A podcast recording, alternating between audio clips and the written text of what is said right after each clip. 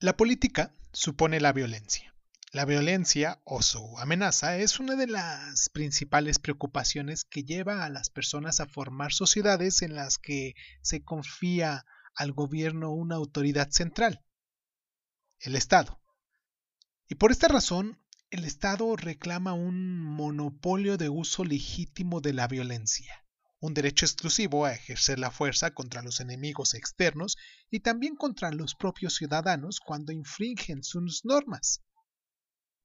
Tal, al menos, es la opinión de una tradición política que se remonta a Thomas Jefferson, John Locke y otros pensadores del siglo XVII que sigue siendo actualmente influyente. Si la gente no viviera en sociedades políticamente organizadas, indica Hobbes, viviría en estado de naturaleza.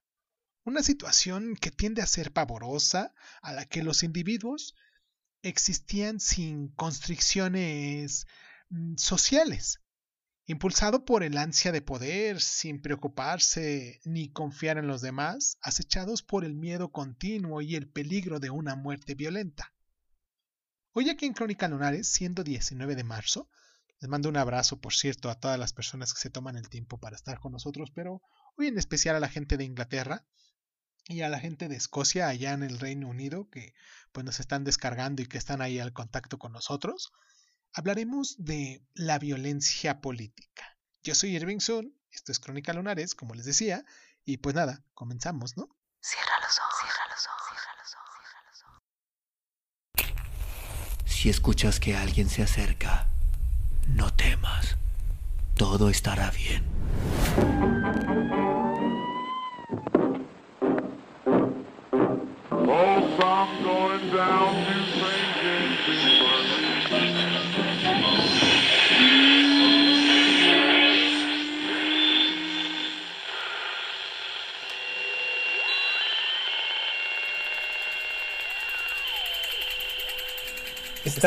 Escuchando, Crónica, Crónica, Crónica el lugar, donde, donde, donde, donde tus oídos.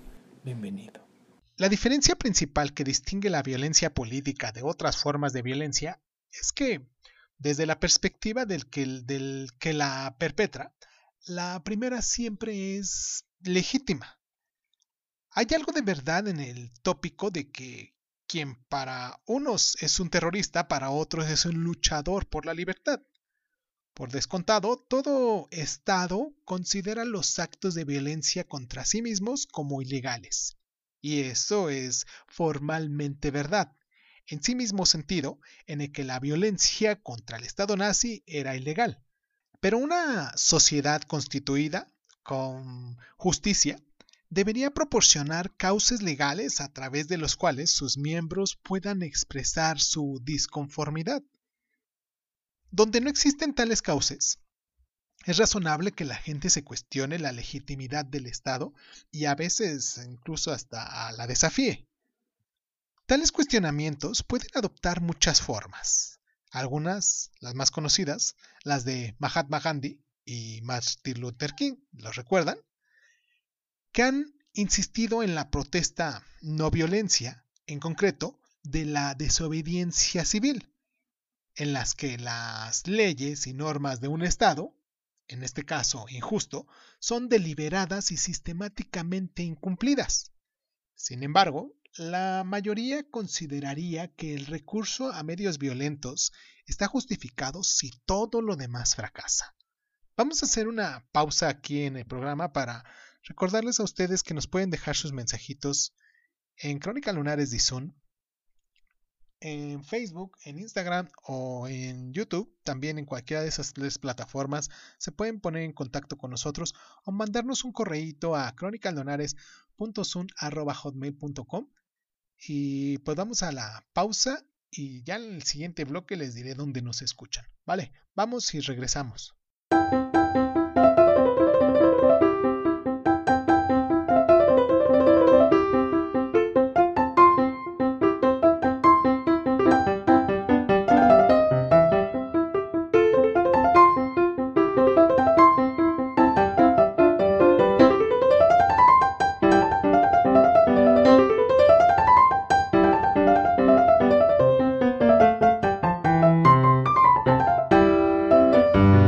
Expresión más amplia y extendida de la violencia política, y en general, la más costosa en sufrimiento y vidas humanas, es la guerra civil. Tales conflictos suelen estallar por las desavenencias sobre el control político de un Estado o de un territorio dentro del mismo, que implican a las fuerzas gubernamentales de un lado y a un grupo o grupos rebeldes del otro. Estos últimos a menudo pertenecen a comunidades minoritarias que sufren discriminación por diferencias étnicas, culturales o religiosas y que reclaman su derecho a una justa representación política, mayor autonomía o independencia lejana. El estallido de un conflicto civil puede dejar al descubierto profundas divisiones sociales que han existido durante muchas, muchísimas generaciones y es posible que persistan mucho después de la solución formal de la guerra. Se ha calculado que ha habido más de 100 conflictos de este tipo en la segunda mitad del siglo XX. Imagínense, con un total de vidas perdidas que excede con creces las víctimas de las guerras internacionales convencionales durante el mismo periodo.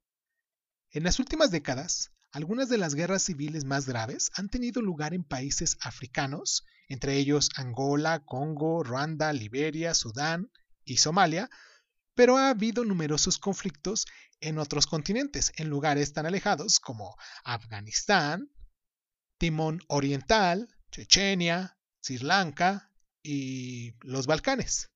Vamos a hacer nuestra siguiente pausa aquí en el programa para recordarles que nos pueden descargar en Evox, en Anchor, en Breaker Audio, en Google Podcast, en Apple Podcast. En Apple Podcast me gustaría que nos calificaran, que nos pusieran ahí unas estrellitas o ya si están muy de buenas también que nos, nos este, compartan con otras personas.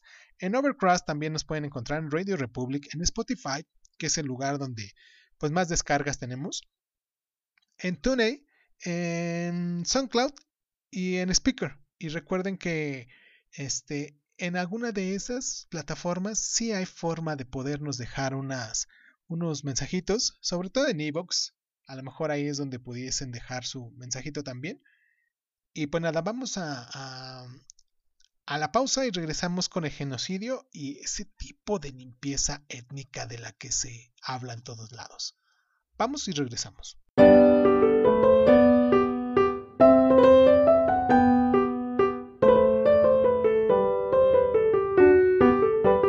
Para que se prolongue durante cierto tiempo una guerra civil, requiere algún tipo de paridad entre los contendientes. Donde tal equilibrio no existe, o se ha destruido en el curso de la lucha, puede aparecer otra forma no menos letal de violencia política. Allá donde las causas del conflicto es étnica, cultural o religioso, las desavenencias sociales pueden dispararse hasta convertirse en pogroms o asesinatos promovidos por el Estado, mientras que en una guerra civil las mujeres y los niños a menudo se ven atrapados en el conflicto como víctimas inocentes en campañas genocidas, pueden convertirse en objetivos que son deliberados. En términos de número de víctimas, el siglo XX presenció el mayor genocidio y asesinato en masas que ha ocurrido en la historia del mundo hasta la fecha. El caso más tristemente famoso de una población seleccionada por su diferencia cultural y religiosa fue el de los judíos en Europa antes de la Segunda Guerra Mundial y durante esta, cuando la política explícita del Estado nazi fue limpiar todo el territorio que ocupaban, expulsando a la fuerza y exterminando a los elementos indeseables, definición que también incluiría a los gitanos y a otros considerados inferiores o corruptos como los homosexuales, los discapacitados o los enfermos mentales. Pero desde 1945 se han dado más de 50 casos de genocidio o asesinatos en masa de motivación política por todo el mundo, como los de Ruanda o Darfur o también en Sudán. En un burdo giro terminológico, a partir de 1992, la expresión limpieza étnica se aplicó a la política de asesinatos masivos, deportación, e internamiento utilizada sobre todo por los paramilitares serbobosbonios contra los grupos étnicos rivales en la antigua República Yugoslava en Bosnia-Herzegovina. Su objetivo era crear homogeneidad racial en zonas disputadas que habían sido antes étnicamente diversas para reforzar su reclamación de soberanía sobre esos territorios. Los críticos consideraron el uso del término en boca de políticos y diplomáticos como un cínico eufemismo de genocidio que pretendía dar una imagen aséptica de las acciones de los asesinatos y disculpar la escasa voluntad de la comunidad internacional para intervenir como exigía la gravedad de la situación. Aunque está claro que el genocidio es una forma extrema de limpieza étnica, de poco nos sirve considerar los términos como sinónimos, pues existen métodos de limpieza étnica como la expatriación forzosa, que claramente no puede denominarse genocidio.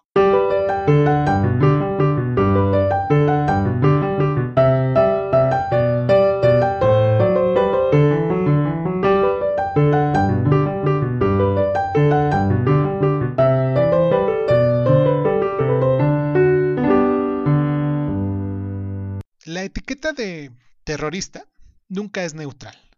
Un acto de terrorismo es por definición ilegal y moralmente indefendible, de manera que quienes actúan por motivos políticos son llamados terroristas por sus oponentes, pero nunca se consideran tales a sí mismos.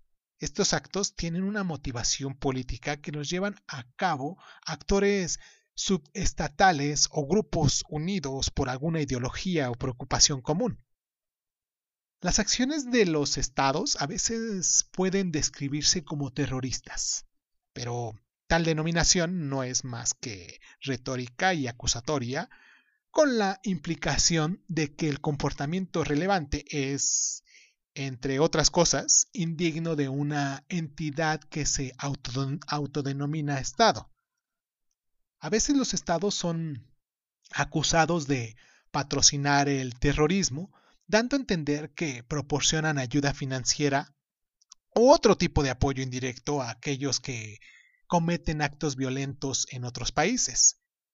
Esas acusaciones desprenden también cierto tufo de hipocresía, como en la década de 1980, cuando eh, la administración estadounidense de Ronald Reagan acusó a Libia de apoyar el terrorismo mientras simultáneamente apoyaba la violencia contra gobiernos constitucionales en Nicaragua y otros países. Qué hipocresía, ¿no? El terrorismo ha atraído el interés internacional como nunca en la historia desde los ataques fundamentalistas musulmanes contra Nueva York y el Pentágono y el Pentágono, perdón, el 11 de septiembre del 2001. Esa atrocidad fue considerada por muchos analistas como el peor, aunque no el primer ejemplo de muchos nuevos tipos de terrorismos definidos por el fanatismo y el rechazo de cualquier compromiso. Estos nuevos terroristas, por decirlo de algún modo, sobre todo el grupo islamista de Al Qaeda, están impulsados más por creencias religiosas extremas que por sus preocupaciones mundanas. Responsables solo ante Dios, están dispuestos a sacrificar sus propias vidas para maximizar las muertes del enemigo, incluidas las que no son combatientes.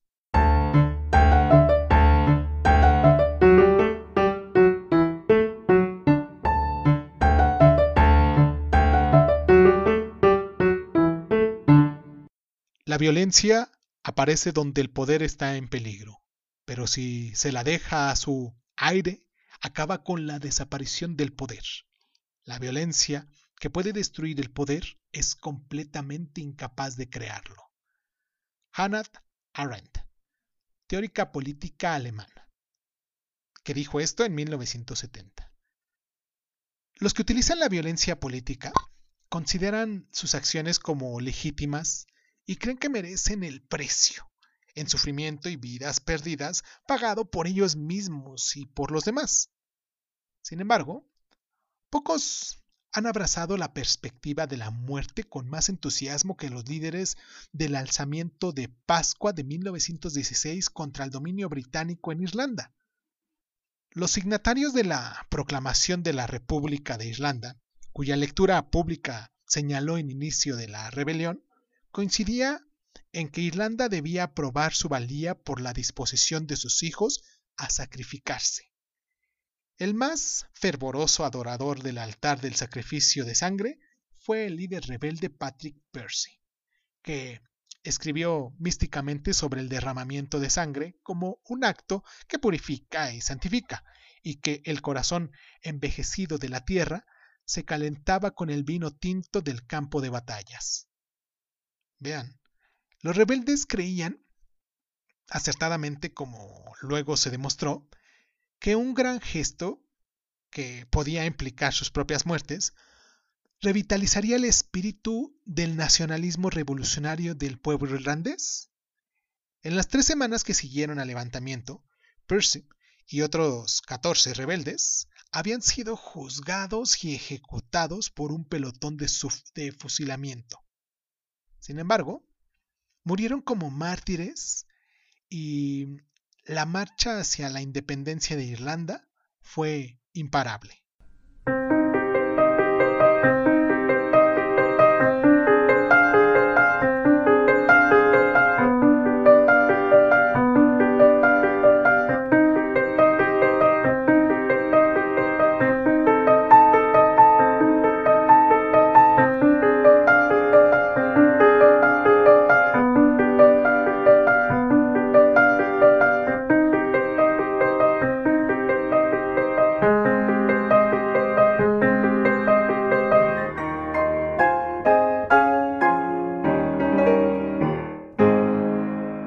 Es correcto luchar.